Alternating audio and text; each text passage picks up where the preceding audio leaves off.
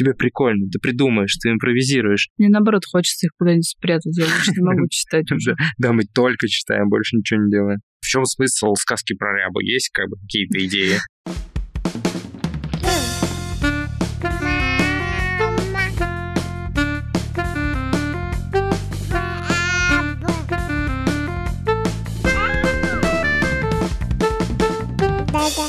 Всем привет! И это уже четвертый эпизод нашего второго сезона подкаста «Твоя очередь». В нем мы обсуждаем концепцию совместного активного родительства и задаем друг другу вопросы, которые уже давно бы стоило задать. Меня зовут Леша Трандовский. А я Оля Трандовская. И у нас есть сын Максим. Ему уже один год и пять месяцев, и за это время он прочитал больше книг, чем Лёша.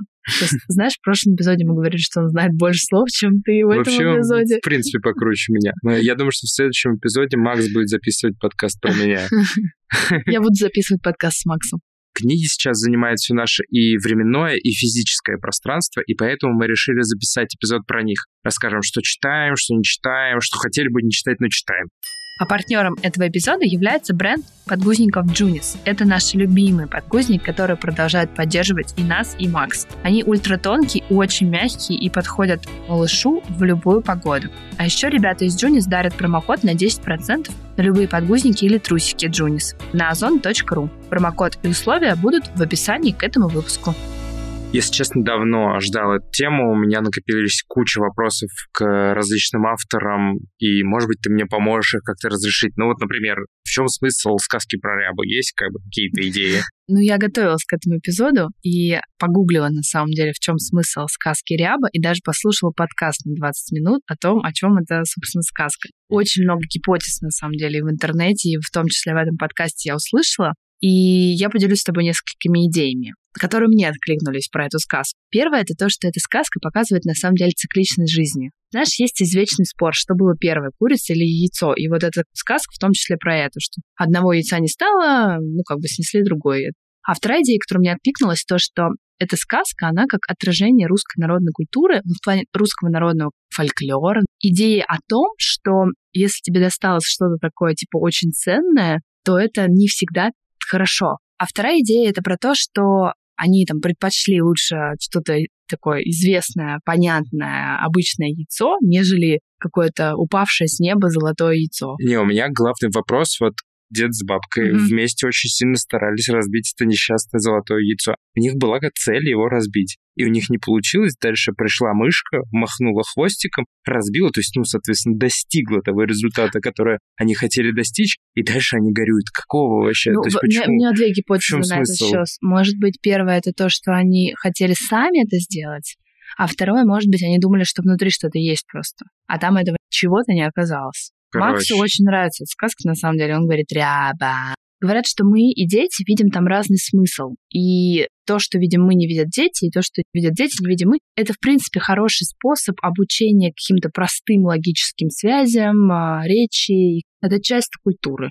Давай в целом попробуем вспомнить вообще, как развивались взаимоотношения Макса с книжками, начиная от того, как он родился, что происходило, Мгм. что он с ними делал и к чему мы пришли сейчас. Первые книги у него появились в возрасте, наверное, 4-5 месяцев. Это такие книжки-картонки были, где картинка большая и там пара слов или даже одно слово. Помнишь, у него были такие Мгм. барабаны, слышен шум? Да-да-да, такие ритмичные. Да, да, да, да, да, да, да. И вот полгода, мне кажется, их узнавал уже. Сейчас он эти книжки, их уже у нас нет, а он их помнит. То есть, типа, если ты скажешь барабан слышен шум, он скажет бум-бум.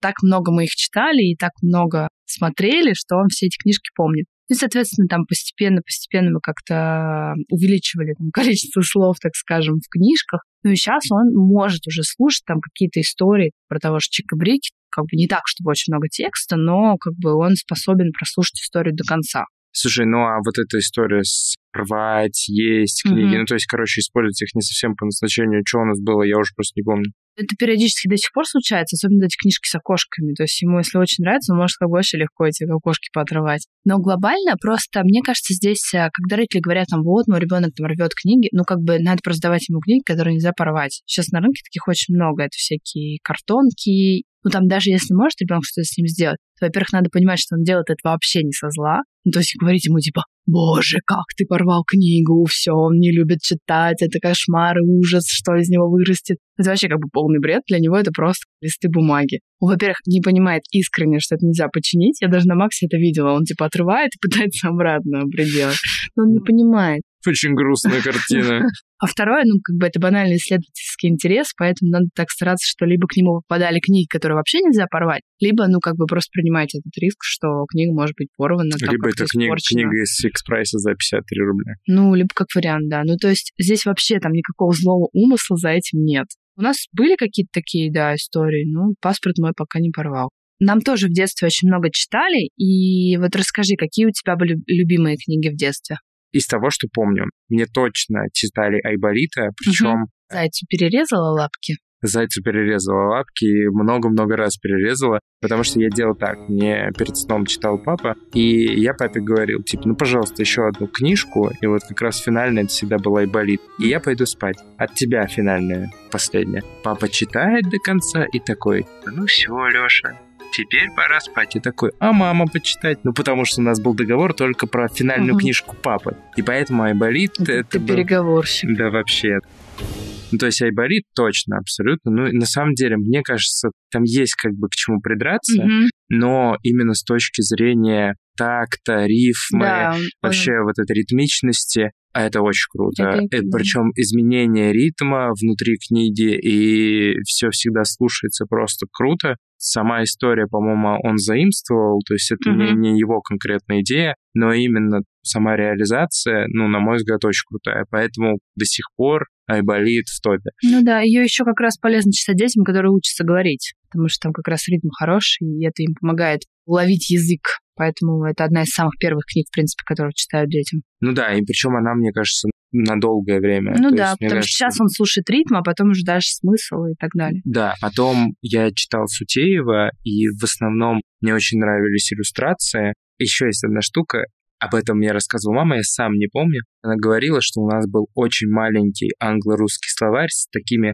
тоненькими-тоненькими маленькими страничками. Mm-hmm. И у меня была великолепная моторика рук, и я вот страничку к страничке переворачивал аккуратно. Не знаю, насколько это было правда. Третья книжка — это вот этот вот маленький англо-русский mm-hmm. словарь. А у тебя как? Я вот прям из самого раннего детства не помню. Я помню уже там чуть-чуть постарше, и у меня была любимая книжка про Олю и Ело. Королевство кривых зеркал. зеркал. Вот, мне очень нравилась эта книжка. И я еще типа себя сравнивала. Они же там очень разные. Оля такая ботан, а Ело такая девочка-хулиганка. И я вот думаю, то я Оля, то я Ело. И вторая книжка, которая мне очень нравится, это «Волшебник из изумрудного города». Я прям обожала ее тоже. Мы в город изумрудный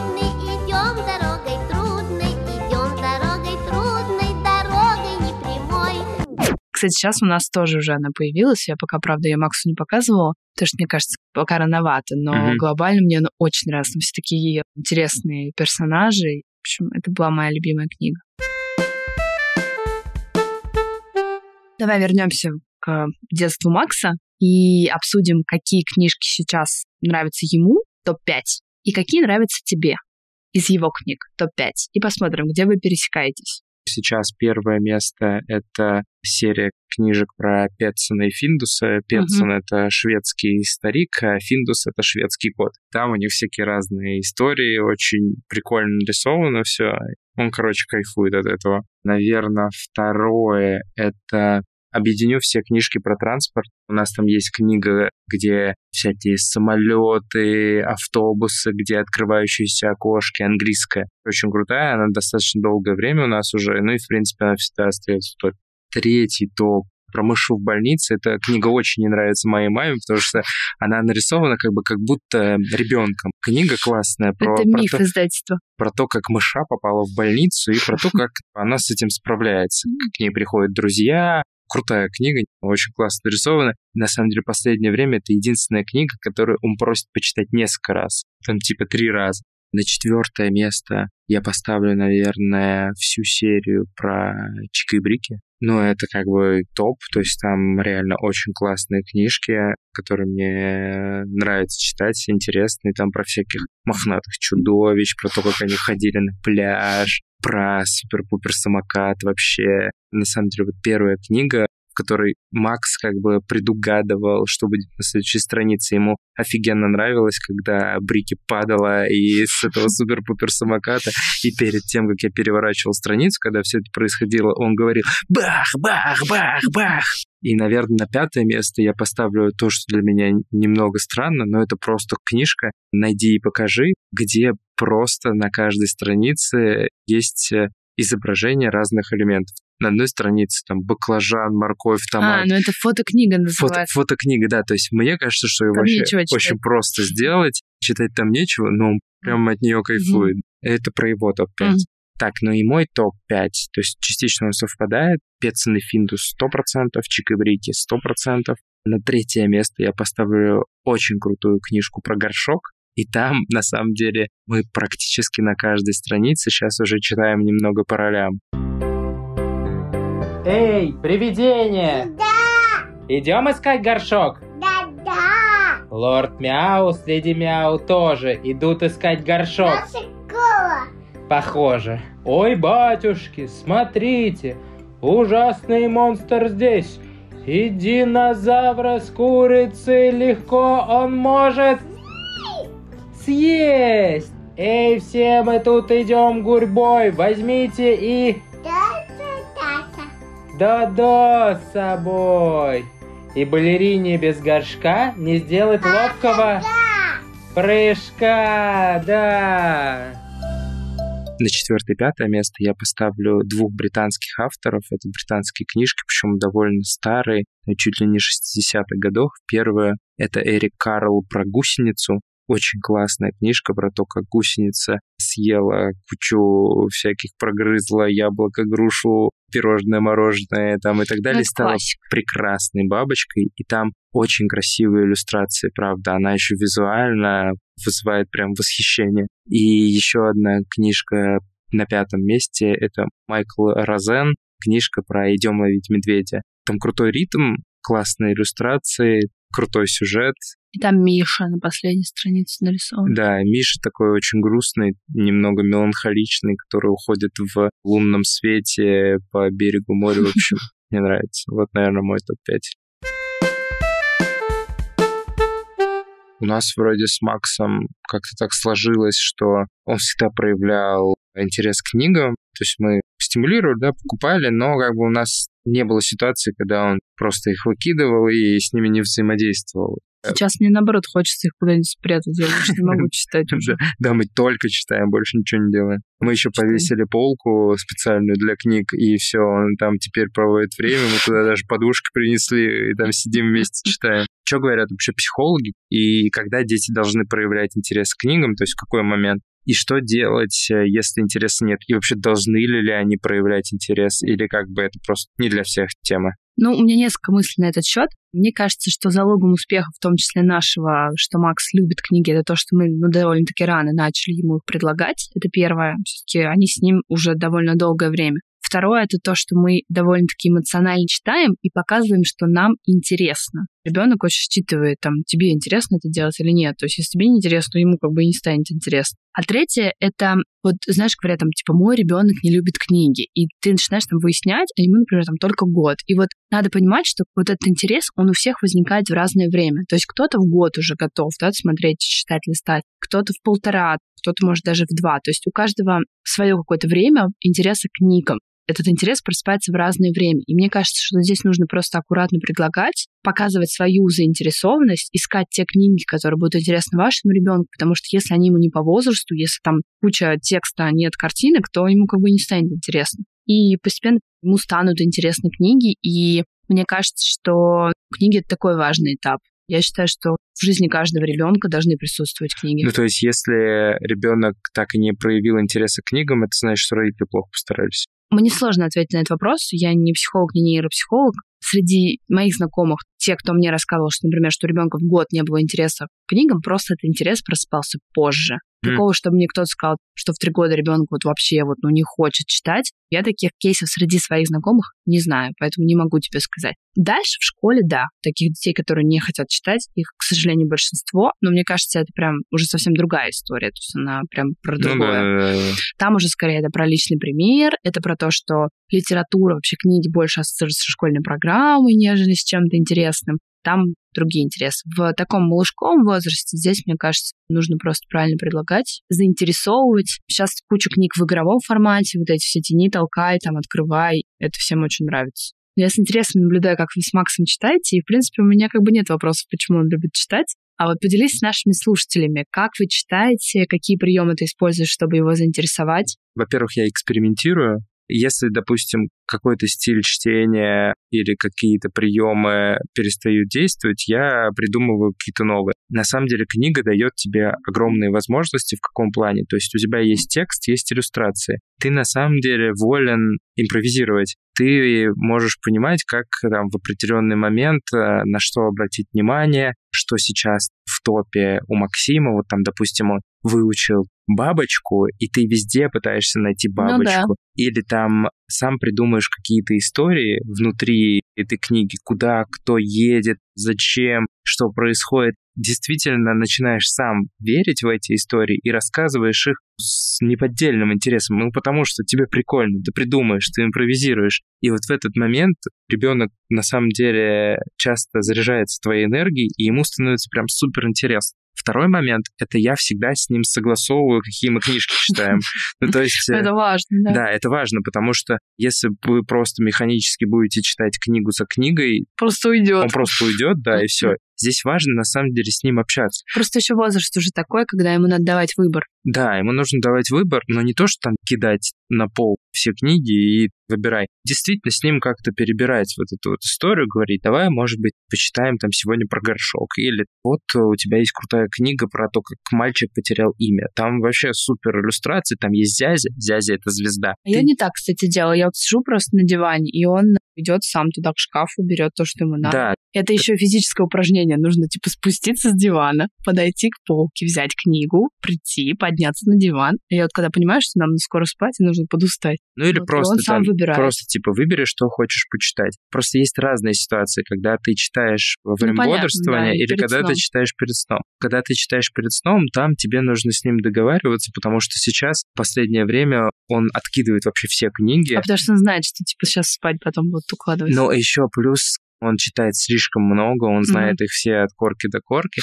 Здесь нужно действовать гибко и, возможно, не реагировать на первый отказ в каком плане. То есть ты просто говоришь ему про горшок, и он откидывает, и ты ему стараешься какие-то истории из книжки внутри напомнить. Ему может стать интересно, он такой, да, давай ее почитаем. Естественно, я лучше читаю книжки, которые мне нравятся. Он мне подсовывает иногда все эти теремки, э, курочки рябы и Слушай, ну ему нравится, э, я читаю. и репы вот эти все Он и так любит. далее. Я тоже читаю, но если меня послушать со стороны, слышится, что мне не нравится то, что я читаю. Шла мышка в теремок. Типа, когда уже Кто- она кто- закончится? Кто в тереме живет? Кстати, про теремок, знаешь, чем классная? На ней классно животных учить. Он сразу всех запомнил. Вольк, Лису, Вольк. волк, Миша, заяц. Всех запомнил. Их тоже нужно читать. Еще из примеров, ну вот, допустим, те же книжки, которые лежат, допустим, у тебя в спальне, их нужно периодически ротировать Ну для да, того, да, чтобы у него как бы просыпался интерес больше. Ну, в принципе, нужна ротация игрушек, и книг. Так интерес больше. Давай поговорим о книгах, которые лучше избегать. Ну, типа, ты заходишь э, в книжный магазин, такая, так, вот это мы точно брать не будем, точно не смотрим. Довольно-таки сложный вопрос, потому что, мне кажется, каждая семья выбирает книги, исходя из своих каких-то пожеланий. Главное, что нужно избегать, это книги не по возрасту. И это причем в обе стороны работает. То есть сейчас это чаще ты даешь ему книгу, а он просто еще не дорос до нее, но потом это в обратную сторону тоже будет, что какие-то книги ребенок уже перерос. И получается, что как бы ему не интересно, и так вообще может тоже интерес как бы угасать к чтению. Поэтому книги должны быть по возрасту. И еще очень важно, когда ребенок становится старше, давать ему разные жанры, чтобы он понимал, что литература, она как бы многообразна. И поэтому не стоит ему покупать только детективы какие-то, да, там, ну, то есть он должен знакомиться с разной литературой. А вот есть книжки типа интерактивные. Ну, я со поняла, звуками да. животных, Мгм. вот это вот все. Вот если говорить именно вот о таких книжках, насколько они, во-первых, нужны, надо их покупать или нет? Нужны или не нужны, прям острой необходимости, на мой взгляд, в них нет. То есть, как бы ты тех же самых можешь животных ему озвучить. И, скорее всего, твоей, как бы, Интерпретация. интерпретации ему понравится больше. Ну, как нельзя научиться говорить, например, по аудиосказкам. Чтобы ребенок научился говорить, ему нужен живой рот. Примерно то же самое. Обязательно они точно не являются. Мне кажется, до года я бы их избегала. Потом, может быть, но я бы их воспринимала не как книги, а как игрушки на самом деле. То есть это вообще другой вид деятельности. И еще надо избегать, особенно первое время, знаешь, есть книги, когда вот на одной кнопке там 10 разных звуков. Вот это вообще как бы для него просто взрыв мозга не, не понимает. То есть если там как бы на корову ты нажимаешь, и она такая му, это еще один вопрос. Но если на корову там нажимаешь, она там песенки поет и еще что-то делает, ну здесь как бы вопрос, потому что ребенку вот эту причинно-следственную связь ему сложнее выстроить. И такие игрушки, книжки его могут запутать. Давай немного по бюджету. Кажется, что это сейчас очень актуальный вопрос в плане Мгм. того, что книги стоят прям космос вообще. Хотя Походу. Походу, ну да, потому что не я их покупаю, а ты. Давай свои лайфхаки, как сэкономить. Ну, во-первых, есть подарки. Составляешь виш-лист э, книг, которые ты хочешь купить своему ребенку, рассылаешь всем друзьям родственникам, и вот получаешь книги. Второе — это, ну, Авито и шеринг в принципе, потому что, ну, книги, да, они немного могут портиться от потребления детьми, но глобально мне близка концепция передавать их из рук в руки. Это, наоборот, мне кажется, классно такая преемственность поколений. Там сначала один малыш на ней вырос, потом второй. Третье просто это гениальное место, библиотека. Мы недавно были с Максом, там просто очень классно. Там как в каком-то детском кафе, там даже был бассейн с шариком, и там очень много книг современных, их все можно брать, там прекрасные работницы, которые тебе все расскажут. Вообще библиотека — это супер крутая история, поэтому я рекомендую за детскими и за взрослыми книжками идти туда. А четвертое, можно еще завести книжный блог, писать про книги или, в принципе, блог. И издательства сейчас довольно активно сотрудничают с э, разными лидерами мнений и дают свои книжки на обзор. Это тоже как вариант. Если вы прям очень увлекаетесь темой детских книг, это классный вариант. Ну и в прошлом эпизоде я обещала тебе квиз. Готов? Давай. Когда учить ребенка читать? В 6 лет, Правильный ответ. И почему нельзя учить читать в 3-4 года?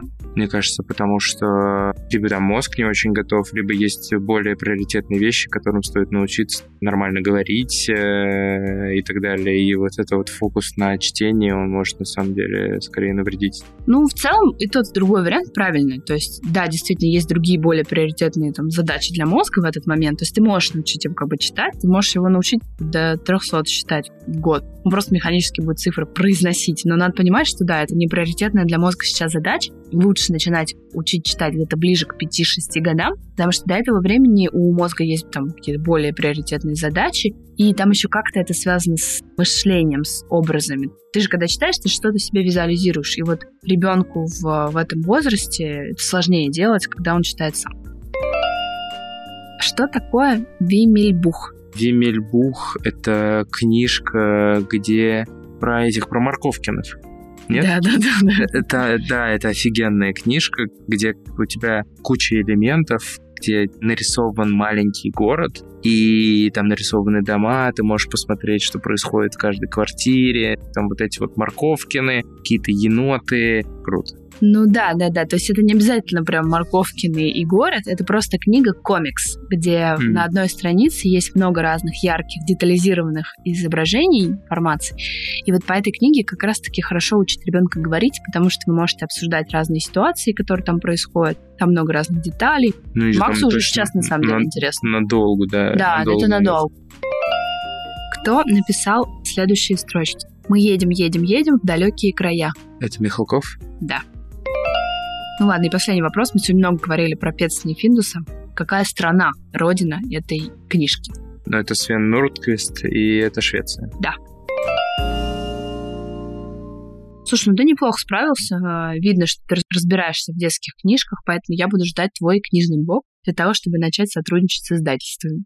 Давай финально расскажи, что нас ждет в будущем. То есть, какие книги будут в топе до школы, Мгм. какие будут книги уже в топе в школе. То есть, чего нам ждать? Понятно, что постепенно будет усложняться сюжет, в книге, может быть, будет становиться чуть меньше иллюстраций, но будет более какой-то интересный сюжет. И здесь очень важно то, что там с трех лет нужно начинать читать, знаешь, не просто такую вот простую литературу, но и такие истории, где нужно следить за сюжетом. И как раз смысл в том, что ты изо дня в день продолжаешь читать одну и ту же книжку. То есть ты так тренируешь память ребенка, ты так держишь его интерес к книгам. Плюс с трех лет уже начинают подключаться разные энциклопедии про космос, про динозавров. Ну, это у нас мальчик просто. В нашем случае, я думаю, вот такие. Слушайте эпизод про стереотипы. Там ближе к 5-6 годам ребенок начинает читать сам, и тут очень важный момент, что когда-то у него появляется такое самостоятельное чтение, знаешь, когда он тоже сам читает себе, и вот здесь очень важно, чтобы он читал вначале особенно то, что ему нравится. Потому что если его самостоятельное чтение начнется с книг, которые ему задали, здесь как бы могут быть Всё вопросики. Да, и он должен поначалу читать ровно столько, сколько он может пересказать. И вообще пересказ — это классная, полезная тема для мозга. То есть нужно постоянно просить ребенка пересказывать. И вообще, когда появляется школа, я, по крайней мере, буду стараться, чтобы у Максима была и литература, которую задали, да, ну, понятно, он будет ее читать, но при этом оставались какие-то свои любимые книги. И вот важно это разделять, чтобы школьная литература читалась во время подготовки уроков, а любимые книги перед сном. То есть неважно, вместе с родителем или сам, но они должны быть, потому что если чтение литературы начнет ассоциироваться только с тем, что задали, это прекрасные книги, это там русская классика, да, но просто все равно, во-первых, у этого есть такой флер, список литературы на лето, а во-вторых, есть все равно куча, да, там фэнтези, современной литературы, там тот же Гарри Поттер, ну, как бы, к сожалению, еще не включили в школьную программу. Счастье можно найти даже в темные времена. Если не забывать обращаться к свету. Может быть, Книжка слава богу. Может быть, слава богу. Ты что, это просто самое да, лучшее. Да нет, я не в том плане. а, смысле, тогда слава бы вы богу. перестали читать. Тогда перестали Ну да, читать, да, да. В общем, нужно как бы оставлять место и для любимых книг. И на самом деле очень важно читать самому. И сейчас, и потом. Ну, хочется подавать пример, чтобы ребенок читал и, соответственно, читать самим. Это был подкаст о родительстве «Твоя очередь». Спасибо большое, что послушали наш четвертый эпизод второго сезона, где мы рассказали о том, что книги потихоньку уже вытесняют нас из квартиры. Вытесняет нас из жизни. Ставьте нам оценки в Apple подкастах, ставьте нам лайки в Яндекс Музыке. Кстати, у нас там уже больше тысячи лайков. Спасибо вам. Поддерживайте нас везде, где только можно. Это мотивирует нас быстрее записать следующий выпуск. Но на самом деле нас не только это мотивирует, но вы нам все равно ставьте лайки. И рассказывайте друзьям об этом выпуске. И да, я в своем телеграм-канале «Мама без драмы» сделаю подборку постов про книги, издательства и все-все, что мы читаем. А постов у меня таких очень много. И вы мне, пожалуйста, в комментариях напишите, какие любимые книги у ваших детей и, может быть, даже у вас. То есть это тоже, кстати, очень интересно. Воспитаны ли мы на одних и тех же книгах, на Сутееве и Айболите, или на раз? Мне кажется, интересный получился эпизод. Мне прям хочется пойти что-нибудь почитать. Всем пока-пока. Пока-пока. Да-да.